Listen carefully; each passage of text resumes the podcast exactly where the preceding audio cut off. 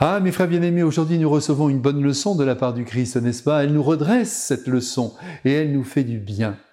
En effet, notre tendance naturelle sur le plan religieux est d'appeler le ciel à la rescousse à la moindre difficulté qui se présente. Autrement dit, de se servir de Dieu, de compter sur son intervention pour résoudre nos problèmes les plus quotidiens.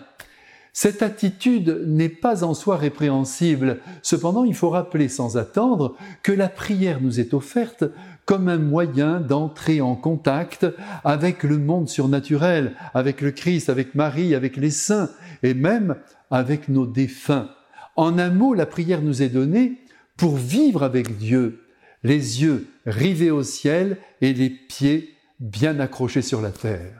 Et c'est ainsi que nous grandissons dans la certitude qu'il y a plus grand que la terre, plus important que nos petites histoires d'en bas. La prière, qu'elle soit silencieuse ou chargée de mots, nous fait vivre avec Dieu, nous fait dialoguer avec lui, et c'est bien là l'essentiel. Bien sûr, on objectera que la prière de demande a sa place dans notre vie. La preuve, c'est que des hommes et des femmes ont interpellé le Christ pour mettre à mort leurs épreuves, et il est vrai qu'il peut agir fortement sur tous les drames qui viennent bouleverser la vie humaine. Donc, à notre tour, nous pouvons et nous devons même appeler l'aide de Dieu quand notamment sur le plan humain, tout semble perdu. Et parfois, je le redis, il faut bien avouer qu'il répond, ce Dieu qui nous aime, qu'il guérit, qu'il renverse les lois naturelles, et il le fait sans doute beaucoup plus que nous ne pouvons le penser. Si souvent, il nous dégage d'un danger réel, mais, avouons-le, dans la majorité des cas, il reste silencieux. Les guerres se déploient, les méchancetés inlassablement se répandent sur cette terre qui n'est plus le paradis terrestre, les maladies battent leur plein, et la mort ne cesse de frapper, y compris des innocents. C'est un fait. Rien ne se résout vraiment ici-bas, et même le miraculé, voyez, eh bien, il finit lui aussi par mourir.